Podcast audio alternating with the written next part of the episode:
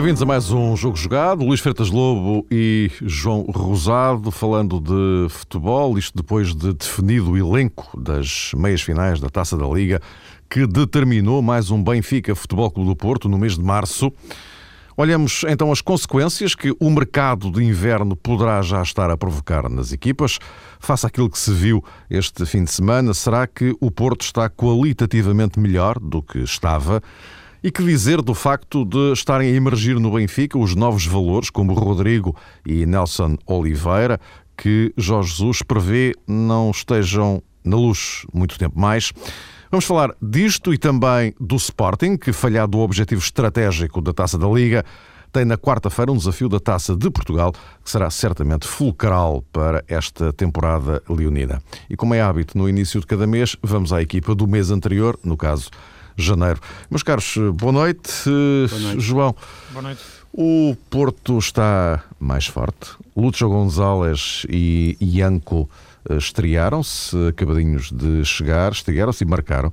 Foram, de resto, eles autores dos golos da vitória sobre a equipa do Setúbal. Danilo, titular na lateral direita. O Porto está a mudar alguma coisa? Está uma equipa com outras eh, soluções, eh, se calhar também mais forte. As duas coisas podem desde já concluir-se em função do resultado e da exibição do Futebol do Porto diante do Vitória de Setúbal, mas lá está, julgo que é importante também, sem desprezar o valor do Vitória, considerar que a exibição e o jogo do Futebol do Porto foi diante de um adversário que ainda não pôs eh, à prova tudo aquilo que o novo Futebol do Porto ou o remodelado Futebol do Porto pode fazer. Ainda na semana anterior tivemos a oportunidade para debater aqui a inclusão quer do Lúcio Gonzalez, quer de Mark Ianco, e muito daquilo que disse na altura conservo, mesmo depois deste, deste primeiro teste ao, ao Porto pós-mercado. Julgo que hum, Lúcio Gonzalez tem uma qualidade que, tal como frisámos na semana anterior, não precisa de ser questionada em momento algum, mas o Futebol do Porto, com Lúcio Gonzalez e com Mark Ianco, é obrigado a reequacionar determinadas opções, inclusive de natureza estratégica. E repetindo também um pouco daquilo que foi pronunciado há oito dias, penso que o recuo inevitável de Danilo para a lateral direita, em função da, da inclusão lógica e obrigatória de Lúcio Gonzalez no meio-campo portista, vai dar a Vitor Pereira um novo balanceamento atacante, porque o Porto terá Danilo como lateral direito e Álvaro Pereira como lateral esquerdo.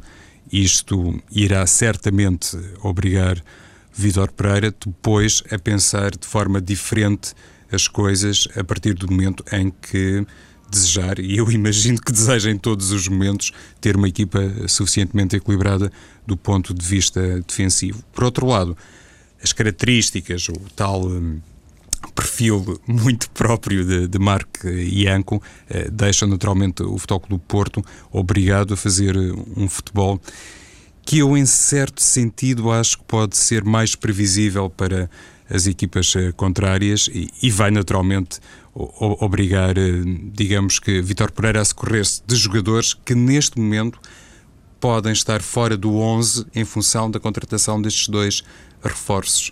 E baseando, Mário, no exemplo que foi proporcionado no jogo de ontem contra o Vitória, por exemplo, temos um caso que já começa a ser clássico no Dragão, que tem a ver com Rames Rodrigues, que não sei até que ponto eh, não estará de novo em risco no 11 do Porto face à inclusão de Marquiango na posição 9 e, porventura, a aposta declarada, como é óbvio, em Hulk, a partir do momento em que esteja disponível para a equipa um novo capitão de equipa, naturalmente que é um dos nomes uh, inquestionáveis, mas uh, se o Futebol do Porto, com outra lógica de ataque, preferir, por exemplo, um extremo como Varela, Rames Rodrigues, de novo, fica, digamos que, sujeito a, a uma situação um pouco indefinida.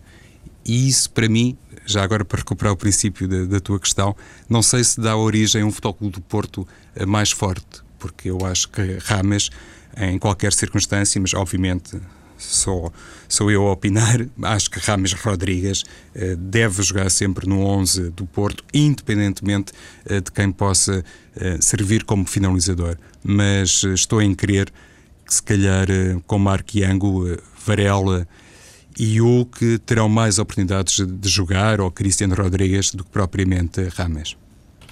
Luís, o que é que te pareceu esta mutação no, no Futebol do Porto e também aquela mexida no meio campo, enfim? Sim, são várias, Estou a falar várias de, questões. de Fernando Lutz ou Moutinho. Foi assim que começou, depois o Fernando lesionou-se, enfim, mas, mas foi assim que começou. Claro, sim, são várias questões, são vários pontos de análise para, para observar o que são estas contratações e, sobretudo, a influência que podem ter na equipa e na, na dimensão da equipa que vai desde o balneário até o relevado. O jogo de ontem, como o João começou por referir, sim, é de facto um jogo com uma intensidade baixa, com uma exigência competitiva baixa, que não pode servir de muita referência para aquilo que pode ser eh, este Porto ou estes novos jogadores do Porto, ou, ou, ou os mesmos jogadores em posições diferentes. Uh, aquilo que me parece, no entanto, ir ao encontro também daquilo que referia a semana passada, que era as características dos jogadores, portanto, isso penso que correspondeu. O Ianco é um, é um ponta de lança puro, um jogador de área, eh, é um jogador que eu acho, no entanto, como referi também na semana passada, em condições normais nunca jogaria no Porto. Isto é, não, não, não, o Porto, em condições normais, não queria contratar um jogador de 28 anos que tem marcado golos apenas num campeonato austríaco e holandês e com limitações enormes do ponto de vista técnico e com pouca mobilidade. Portanto, não seria a aposta natural do Porto, que contrata jogadores com uma idade mais baixa, com margem de evolução maior que depois possa ter retorno desportivo e financeiro. O Ianco não se encaixa em nada disto. É um jogador para jogar já.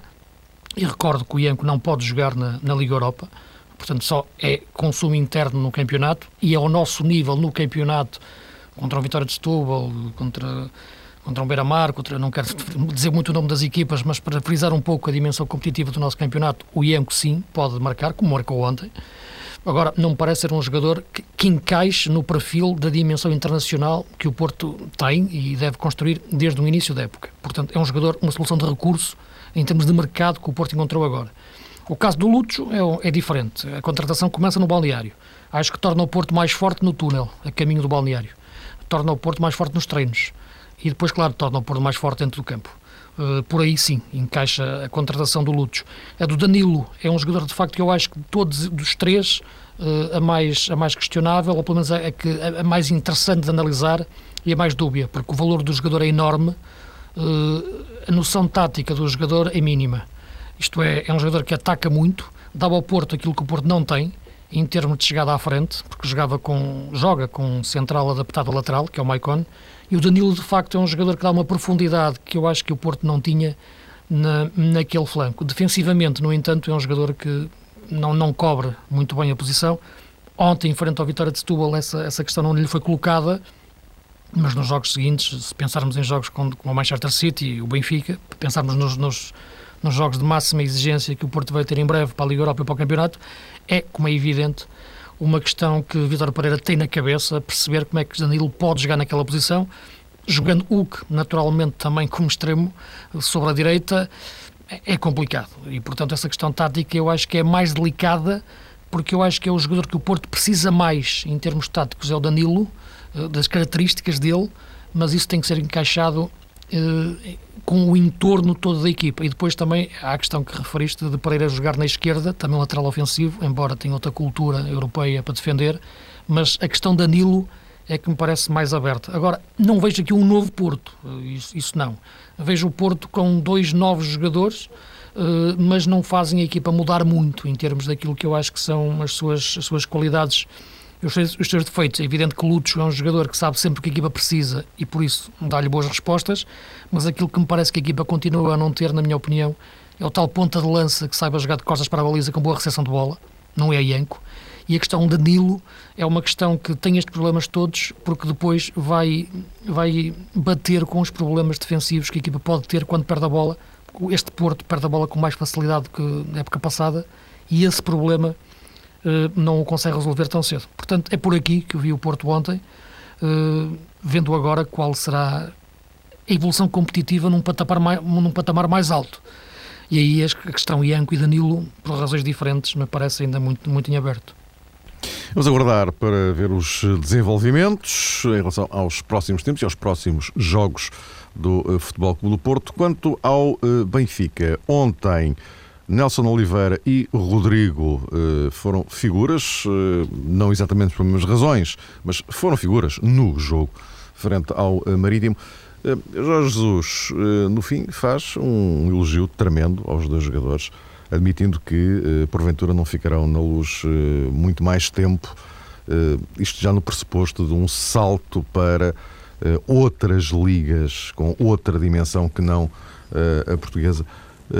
João, isto é uma leitura realista de, de Jorge Jesus ou ele deixou-se levar pela, pela emoção, digamos assim? Olha, Mário, eu acho que foram as duas uhum, razões. Uhum. Ele, de facto, observa bem. Jorge Jesus, naturalmente, é um homem com muita experiência no futebol. Inclusive, já se pode dizer, como é lógico, que é um treinador com muita experiência de Benfica e que está habituado a comentar assuntos que, por vezes, não se resumem às questões dentro das quatro linhas. E eu estou a dizer isto porque acho que Jorge Jesus uh, fez mal em declarar aquilo que declarou é uma verdade. Ele, se quisermos, eh, tem toda a razão. Uh, toda a gente sabe, e eu também muitas vezes insisto nessa matéria, que não vale a pena traçar aqui, digamos que, avaliações uh, cor-de-rosa a propósito uh, da situação desportiva ou financeira dos clubes grandes em Portugal. Eles estão mais ou menos condenados ou obrigados a vender as suas pérolas de forma a ter eh, realmente resultados ano após ano, minimamente condizentes eh, com as expectativas, eh, ou pelo menos com as expectativas do, dos tesoureiros. É, é, essa questão não, não, merece ser analisado, penso eu, com outra perspectiva.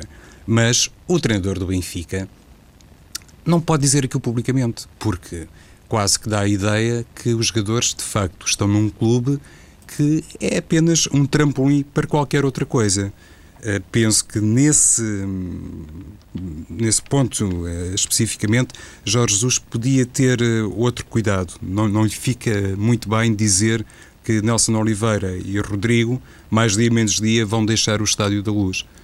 Por isto, porque não é muito próprio de um clube grande, mesmo de um clube que toda a gente sabe está realmente desejoso e, no fundo, trabalha para isso, como o Porto e, como o Sporting, para vender os seus melhores ativos.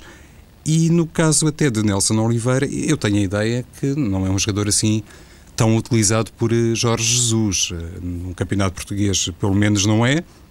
Noutras competições, é verdade, eh, tem sido lançado. Não podem, obviamente, jogar todos. O Benfica não pode começar os jogos com 30 jogadores. Nelson Oliveira tem uma concorrência muito forte na frente de ataque, mas até por causa desta circunstância, não ter sido ao longo destes tempos, ou depois do Campeonato do Mundo na Colômbia, um futebolista regularmente utilizado por Jorge Jesus, penso que algum, algum resguardo nesta matéria teria ficado bem, independentemente da validade na íntegra daquela afirmação que foi feita por Jorge Jesus sobre dois jogadores que realmente emprestam eh, muitas soluções do ponto de vista ofensivo, mas que são também, como penso que é observável por tudo e por todos, uh, francamente diferentes, e, e, já outro dia falámos a propósito de Rodrigo, que é um jogador que inclusive pode evoluir noutras zonas do terreno. Luís, foi ousada a afirmação de, de Jorge Jesus? Eu, sinceramente, não, não, não lhe dou assim tanta, tanta importância. Sinceramente, não, não me parece que seja, que seja nada que, que represente muito. É evidente que o futebol português tem, tem a dimensão que tem, financeira, há quem queira acreditar que nós somos a quarta liga do mundo e acho que isso é, é de facto pior do que dizer é acreditar nisso. Um, o Jorge Jesus eh, bate também muito nessa tecla. É evidente que nós temos eh, bons treinadores, aí sim, eu penso que se calhar até somos para a segunda melhor liga do mundo em termos de qualidade de treinadores, a pensar o jogo. Uh, agora temos muitas limitações em termos daquilo que é financeiros, que são vender o produto de futebol, do que é as assistências, do que é qualidade de jogo, do que é muita coisa, que são jogadores qualidade técnica, muita coisa está, está abaixo, muito, muita mesmo. E, portanto, jogadores como, como, como o Rodrigo como o Nelson Oliveira são jogadores que podem perfeitamente, se lhe aparecerem melhores propostas, sair. Uh, agora, aquilo que o Jorge Jesus quer dizer, no fundo, é tentar explicar um pouco aquilo que é que é a sua forma de ver o futebol e, e de ver alguma evolução dos jogadores e tentar prever um pouco aquilo que pode ser no futuro o, o jogador e relacionar essa evolução com o trabalho que fez com ele. Eh, é evidente que o Nelson Oliveira tem jogado muito pouco no Benfica e acho que ontem só terá jogado porque estamos a falar da taça da Liga e há a exigência de jogarem dois jogadores eh, de início portugueses e pelo menos 45 minutos. Em Guimarães, no jogo da primeira, do primeiro jogo deste, da taça da Liga, o Nelson Oliveira saiu, saiu ao intervalo, inclusive, para cumprir o regulamento. E, portanto, aí sim, eu penso que para sair o Nelson Oliveira tem que jogar mais vezes. Mas é evidente que com Cardoso com, e com, com Rodrigo, uh, uh, o espaço dele uh, é curto. Pode jogar mais vezes, pode entrar nas partes final dos jogos, tudo isso é possível. agora, há uma evolução do jogador que eu acho que, que seria importante fazer e que parece-me que, na minha leitura, até agora, em termos competitivos, está, está muito curta para depois para projetar uma hipótese de Nelson Oliveira jogar num, num, campeonato internacional, numa liga de outra, de outra dimensão. Agora, esta opinião de Jesus eu penso que não, não é incontestável. Se eu, deve, se eu deve dizer ou não, sinceramente, João, penso que não é, não é por aí que vem mal ao mundo. Uh, acho que, que o Benfica tem, tem as costas largas, como se costuma dizer, em termos de, de afirmações, e portanto acho que, que, que, não é por aqui. Acho que sabe bem, como o Porto também entende, que se aparecer alguém tem que vender, o Sporting, portanto, não é por aí. Acho é que o Jorge Jesus tem opções, escolhe jogadores, uns dão certo, outros dão errado, não, isso, portanto, faz parte da vida de um treinador, não vale a pena colar-se tanto ao Rodrigo e ao Nelson Oliveira em termos de evolução futura, é só isso que me parece. Sim, sim, Luís, eu, eu percebo. O que eu estranho, sabes, é mais até sim. dentro de uma lógica de instituição, porque às vezes os jogadores saltam aqueles desabafos, sobretudo quando não estão acompanhados por responsáveis do clube Sim. e quando lhes perguntam, uh, mas já está a pensar no clube A, B ou C, qual é o campeonato que mais deseja? E quando algum jogador, inadvertidamente, salta assim um desabafo no sentido de dizer que sim senhor, gosta muito da Liga X ou Y, imediatamente depois é, obrigado a corrigir essa declaração, dizendo que não, o sonho dele é permanecer uh, no Benfica, ah, sim, no Sporting ou no Porto muitos e muitos anos. E, e, esta declaração de Jesus, ao fim e ao cabo, colide um bocadinho com isso, mas eh, claro. realmente não faz cair o estádio da luz. Jaló não conseguiu e Jorge Jesus também não conseguiu com essa declaração. Eh, já agora, uh, Luís, e só para encerrarmos aqui este capítulo uh, Benfica, depois também gostava de ouvir o João. Sim. Jaló, justamente que. O Yannick, que, eu, aquilo que eu te dizia a semana passada, era, o mais importante era, era, era, o, era o Yannick Jaló jogar. E eu te referi a semana passada que, que a questão Sporting poderia. a questão da compensação financeira que o Sporting pensava ter, e poderá ter juridicamente razão, não, não é isso que estou, que estou a questionar, estava a ser levantada sobretudo porque a hipótese do jogador ir para o Benfica. Infelizmente, penso que, imperou o bom senso. O jogador vai para o Benfica, também uma intervenção importante do, do Joaquim Evangelista em termos de, de demonstração pública de apoio ao jogador e isso penso que de facto é, é importante. E penso que o Yannick é um jogador que, que é mais uma aposta que o Jorge Jesus atravessou-se desde o início, e isso acho que, que é importante. Eh, como, como, há a colagem dele a jogadores que sabemos que vão evoluir facilmente, como o Rodrigo, há a colagem também a um jogador eh, que muitos questionam, mas porque é, porque é que o Benfica viu no Yannick para o contratar? É? A maior parte é esta a opinião que, que, que é geral. E o Jorge Jesus atravessou-se e disse: Não, fui eu que disse que eu quero e vou evoluir, vou fazer dele um jogador a top. Dizer isto num jogador que eu acho que, mais do que a qualidade, o, o Yannick para mim é um estado de espírito, é um estado de ânimo. Eu, eu, eu gosto muito dele, sinceramente, como jogador. Tive o privilégio de acompanhá-lo também no Sub-21 várias vezes, em, em digressões, em, em, jogos fora. E é de facto um jogador muito dado a estado de espírito. Quando está triste, o seu futebol de facto desaparece. Quando está contente, o seu futebol aparece. É um jogador que de facto tem muito transfer da sua vida pessoal para o campo. Foi a imagem que eu fiquei. E, portanto, eu penso que, e todo o entorno que há no clube, eh, e por isso, de facto, ele sai do Sporting já num estado em que já não aguentava mais aquilo que acontecia das bancadas para o relevado. Eu acho que Jorge Jesus, eh, a atravessar-se com o jogador, é aquilo que ele precisava, era disto. Acho que é o primeiro passo para fazê-lo crescer. Eh, se o Benfica precisa do Yannick, para jogar no 11 inicial, não. Para estar no plantel, acho que sim. Em termos de evolução futura, porque é uma contratação para dois, três anos, pelo menos pensa-se nisso, acho que faz sentido. Acho que é um jogador para a forma de jogar do Jesus, é um jogador rápido, tem velocidade. Por isso é que muitos alguns dizem que parece que ele é um jogador típico do futebol inglês. É porque tem velocidade e nós olhamos para a Inglaterra e vemos velocidade sem grande rigor, muitas vezes posicionamento. Eu acho que é um engano. Eu acho que o Yannick nem tem essa vocação, mas pela velocidade parece. Acho que é mais um jogador de futebol latino, porque também sabe fazer a pausa, que é fundamental. e, isso, e que o Jorge Jesus, de facto, se trabalhar bem com ele e vai fazê-lo, penso que pode ser uma excelente opção para o Benfica em muitos, em muitos momentos do jogo, se a cabeça dele estiver bem. E com um treinador assim, eu penso que será dado o primeiro passo por esse sentido do Yannick fazer agora uma, uma segunda metade da carreira uh, ao mais alto nível. É isso, subscrevo a opinião do Luís, eh, também já tinha opinado na semana anterior que me parece ser um futebolista uh, com outras características de facto não existem no plantel do Benfica e sobretudo pode ser enquadrado no corredor direito, onde ele ontem jogou 10 minutos, não sei se debaixo de um regime de teste, mas se calhar todos os jogos, todos os minutos, até dos jogos particulares, funcionam como um exame.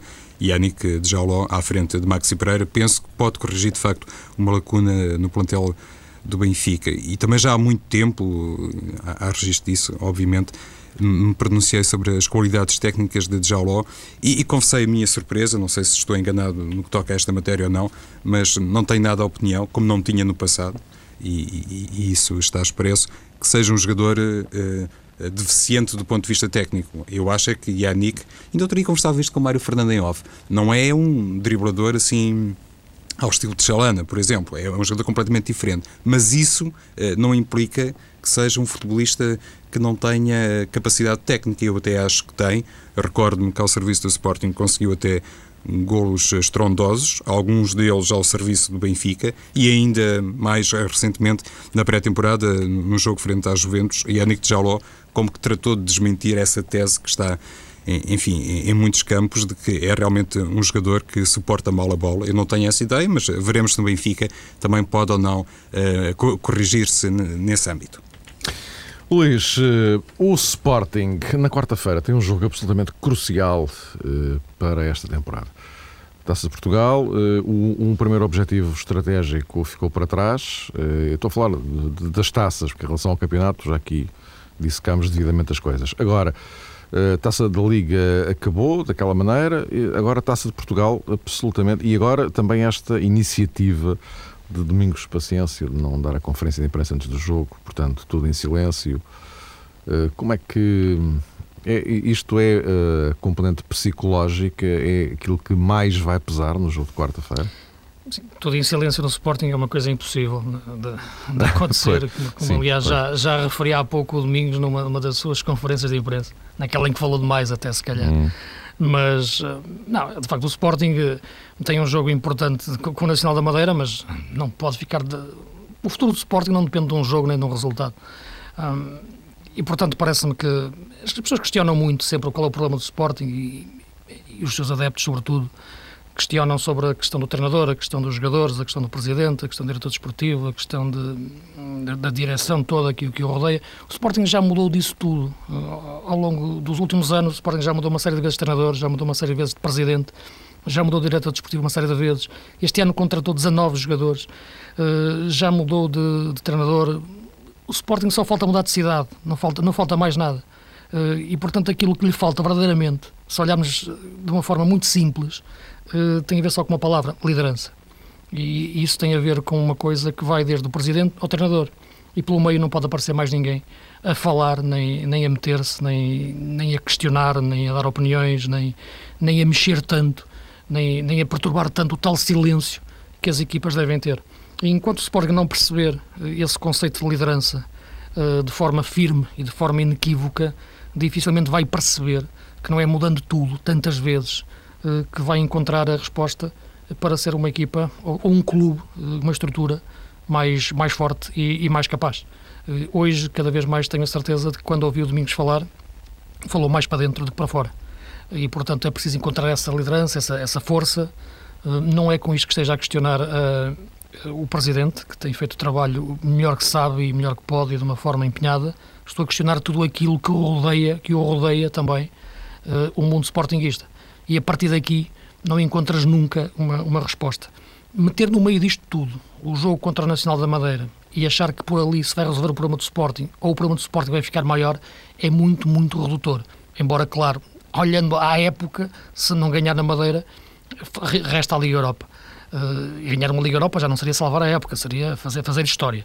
Mas, olhando para o nível competitivo do Sporting agora, percebemos que está muito longe de acontecer qualquer coisa parecida tudo isto passa por uma questão de liderança, não passa só pelo resultado na Madeira, acredito que o Sporting até possa ganhar o jogo, que é muito importante também para o Nacional da Madeira, porque para o Nacional é uma entrada na, numa final da taça, é um momento histórico para o clube e, portanto, eu acho que historicamente este jogo é mais importante para o Nacional que para o Sporting. O Sporting tem que olhar mais para o tipo de problemas e não é desta forma que até agora que já vimos que os resolve. E essa circunstância, Luís, até pode funcionar a favor do Sporting, o facto do jogo ter uma, uma carga intensa para os jogadores do Nacional da Madeira, que, hum, verdade seja dita, tiveram o mérito de, em Alvalade, construir um resultado que lhes permite, de facto, sonhar com os pés bem assentos no chão, digamos assim, considerando esta segunda mão e a recepção ao Sporting. Mas é evidente, independentemente do desfecho, ou por outra, eh, vamos imaginar que o Sporting é, é, perde ou é eliminado eh, na Madeira.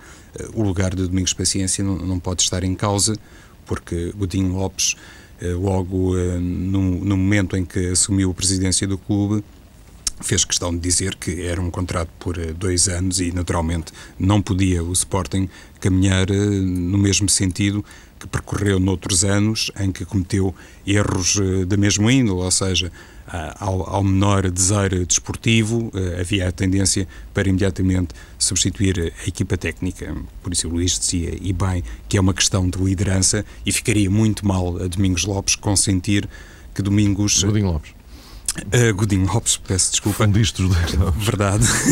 Mas ficaria muito mal ao presidente do Sporting deixar uh, cair Domingos paciência, mesmo que, porventura, o treinador se sentisse motivado uh, a pedir admissão por causa de uma eliminação na meia-final da Taça de Portugal.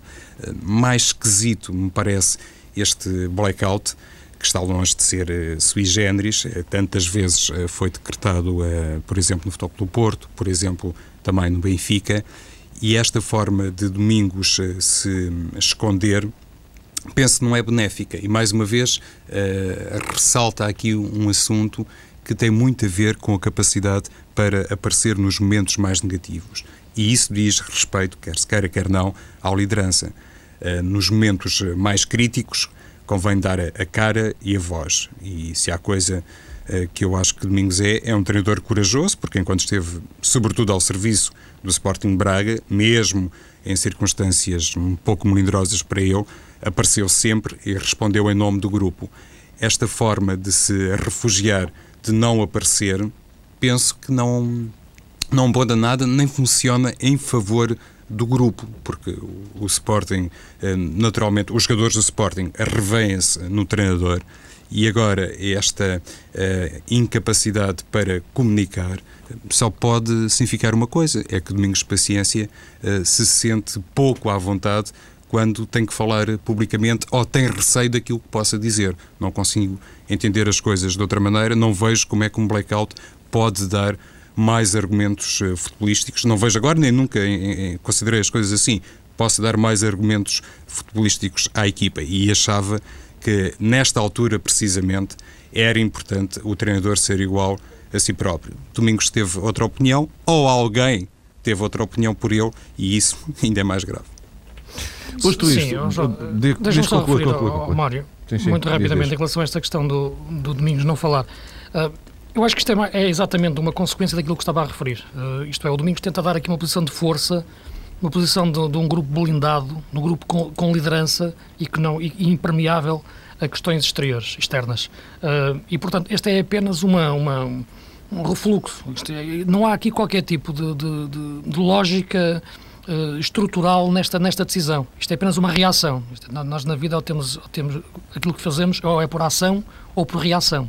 Isto é uma reação do Domingos perante a situação em que está. A mulher está calada, ninguém fala, ficamos sozinhos, vamos a pensar no jogo, porque de facto é um barulho enorme sempre em torno do Sporting. Portanto, esta, esta atitude do Domingos uh, é uma consequência de tudo aquilo que eu, que eu referi. E, portanto, parece-me que o problema, mais uma vez, é de liderança. Acho que a decisão, na minha opinião, é dele. Uh, não estou a ver alguém impor-lhe isto aquilo que me parece é que falta ao Sporting, de facto. O problema é de início e não vou conseguir dizer que o Sporting vai ficar em crise por perder na Madeira, nem vai ficar tudo bem por, por ganhar na Madeira. Acho que o Sporting vai de quinta-feira vai ser exatamente igual àquilo que eu estou a dizer, ganhando ou perdendo na Madeira. Longe o Sporting, imagina, o pior que pode fazer é imaginar que passar ou eliminar o Nacional da Madeira ou ir à final da taça resolve algum problema. Pode, claro, levar com umas capas de jornais durante mais, mais tempo, uh, e, ou, então levar com uma capa de jornal mais agradável, mas o problema lá dentro é o mesmo. E isso é que, de facto, o Sporting tem que perceber de uma vez por todas, porque de outra forma não querá encontrar o caminho certo.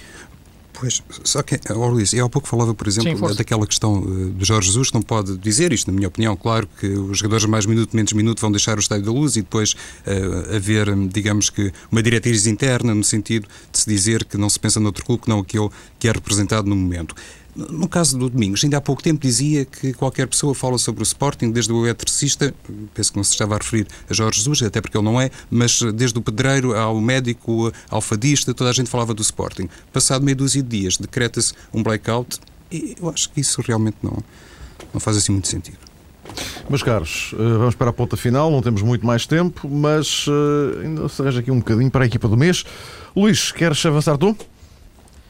Sim, a equipa do mês olhando aquilo que, sobretudo em termos mais de campeonato, não é? Mas é, o Arthur na baliza do Benfica, eu penso que, que as razões são mais que evidentes e, e já nem é preciso olhar para a época passada, mas perceber que o Benfica com um grande guarda-redes na baliza, um guarda-redes discreto, que lhe tem conseguido garantir muitos pontos, com defesas essenciais em momentos importantes de, dos jogos.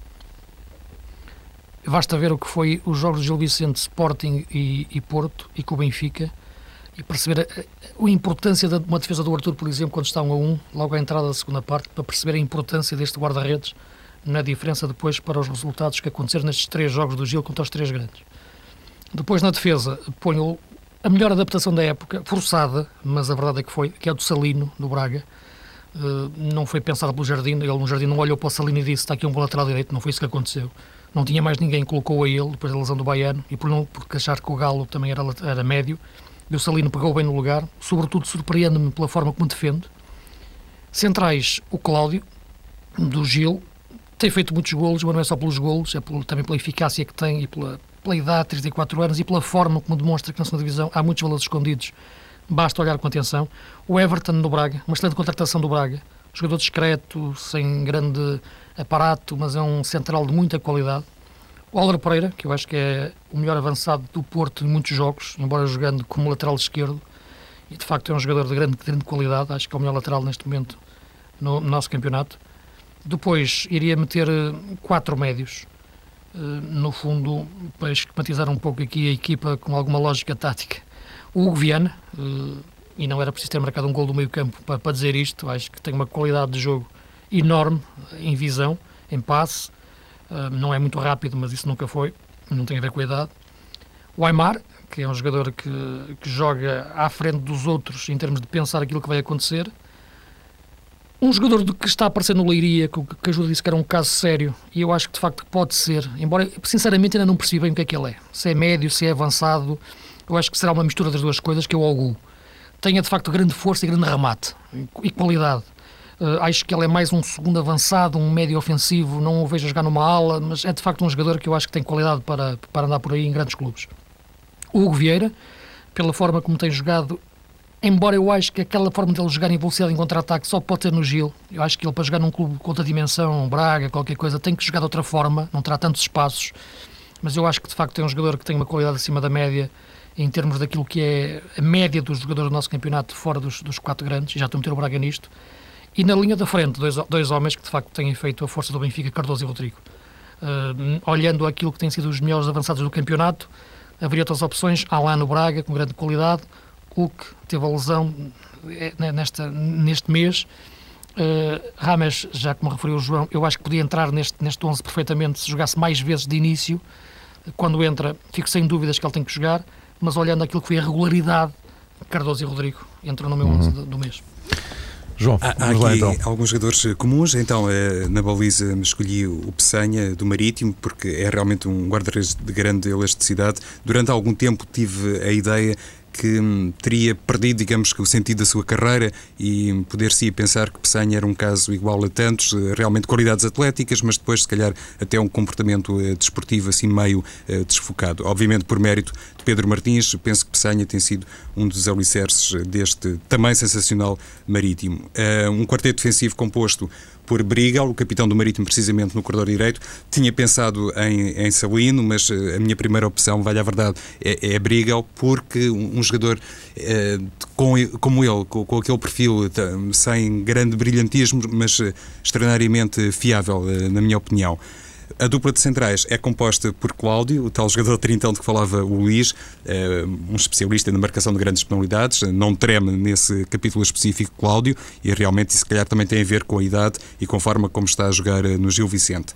Ao seu lado... Até, até entra pelo meio da baliza a bola com o Cláudio. Aconteceu agora em Alvalade, verdade Luís? Exatamente. A, a seu lado Luís Neto, um, um jogador que pertence, presumo eu, ao Benfica, mas está emprestado à equipa do Nacional e que foi contratado ao Varzim. Parece-me ser um jogador muito dotado do ponto de vista técnico, mas simultaneamente muito capaz de ocupar os espaços sem ser um jogador super dotado do ponto de vista atlético, mas tem realmente ali qualquer coisa de hum, cerebral como defesa central que penso que pode ser muito bem aproveitado, a começar naturalmente pelo Benfica. Na lateral esquerda escolhi o lateral do Passos de Ferreira, Luizinho, não é a primeira vez que o faço, não é realmente, se calhar, jogador para altos voos, mas parece-me muito atrevido do ponto de vista uh, tático, é um jogador muito valente, que não tem medo de ir à frente e penso que tem velocidade e técnica. No meio campo, um triângulo composto uh, na posição 6 por... Um, Fernando Alexandre, o jogador do Olhanense, nesta fase de recuperação encetada também por eh, Sérgio Conceição, penso que Fernando Alexandre